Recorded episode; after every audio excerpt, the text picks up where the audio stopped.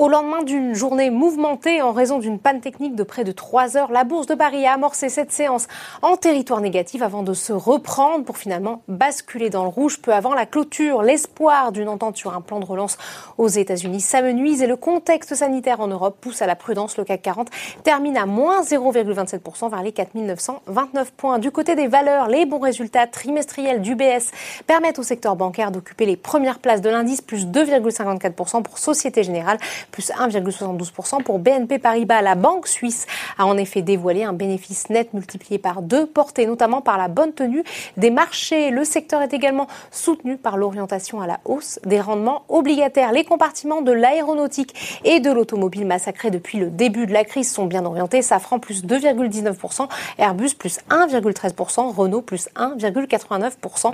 Et si leur Luxotica et Legrand profitent quant à eux d'un relèvement de recommandations à l'inverse, Unibail-Rodamco Westfield, dont la, direction réitère la nécessité de recourir à une augmentation de capital ne convainc pas le marché. Plus forte baisse du jour, moins 2,65%. Danone est également pénalisé par ses résultats trimestriels et par un commentaire d'Odo BHF qui réduit son objectif de cours sur le titre à 50 euros contre 57. Le titre perd 2,58%.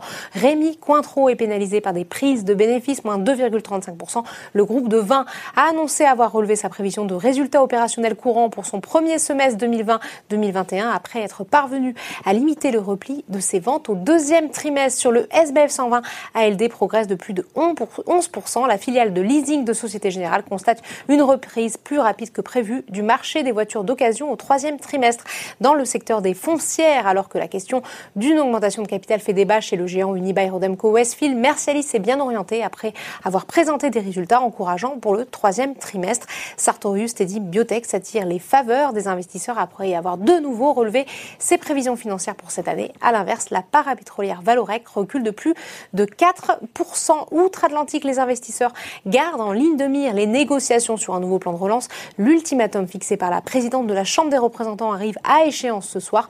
En attendant, au moment de la clôture parisienne, les trois indices de la bourse de New York évoluent dans le vert.